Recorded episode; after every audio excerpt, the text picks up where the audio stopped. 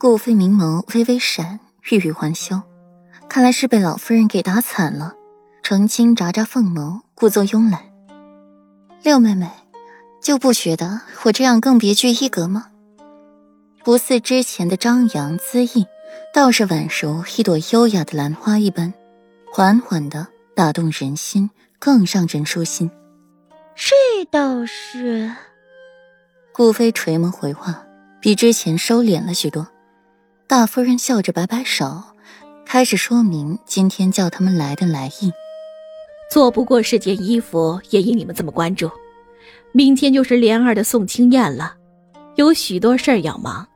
家中卢毅又是毛手毛脚，难登大雅，免得到时候掉链子。所以母亲特地把这事儿交给你们几个姐妹来做，荷儿就负责接待女眷。这是以后成为当家主母要学的，可千万不能落下。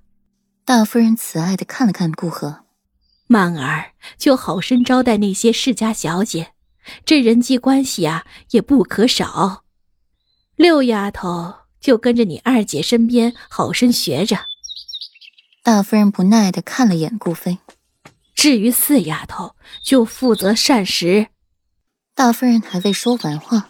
管家就从门外风风火火的进来了，喘了一口气：“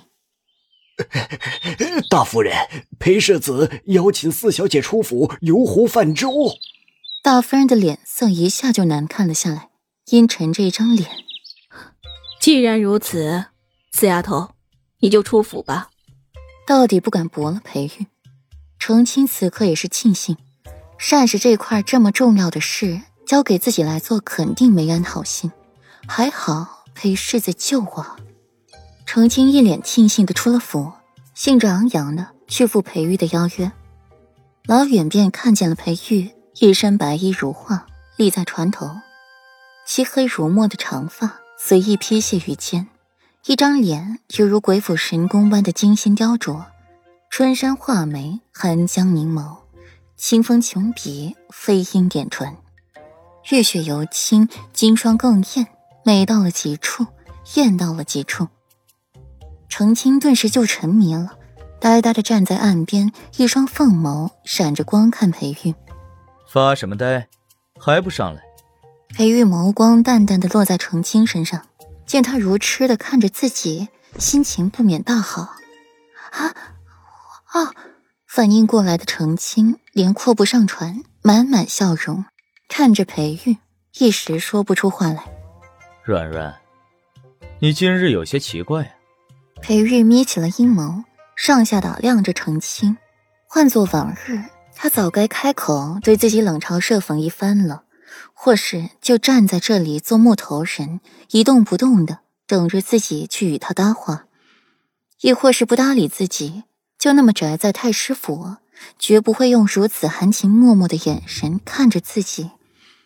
裴玉皱着眉。伸手去摸程青的脸，想要看看上面是不是附了一层人皮面具，把他的软软给调包了，却只摸到了程青光滑细腻的皮肤，没有戴面具的痕迹。程青的凤眸快速划过了一抹惊慌，不自然的退后一步。哪有奇怪？难道要我对裴世子冷言相加、恶语相向，才是不习惯吗？心里确实在想，裴玉是不是有受虐倾向？对你好还不乐意了，还怀疑别人是不是对你有不轨之心，真难伺候。那还真是。裴玉轻笑，突然不适应这样的顾人。裴玉说完话又没了下文，站在船头看着远处，不说话，给程青心里很大的压力。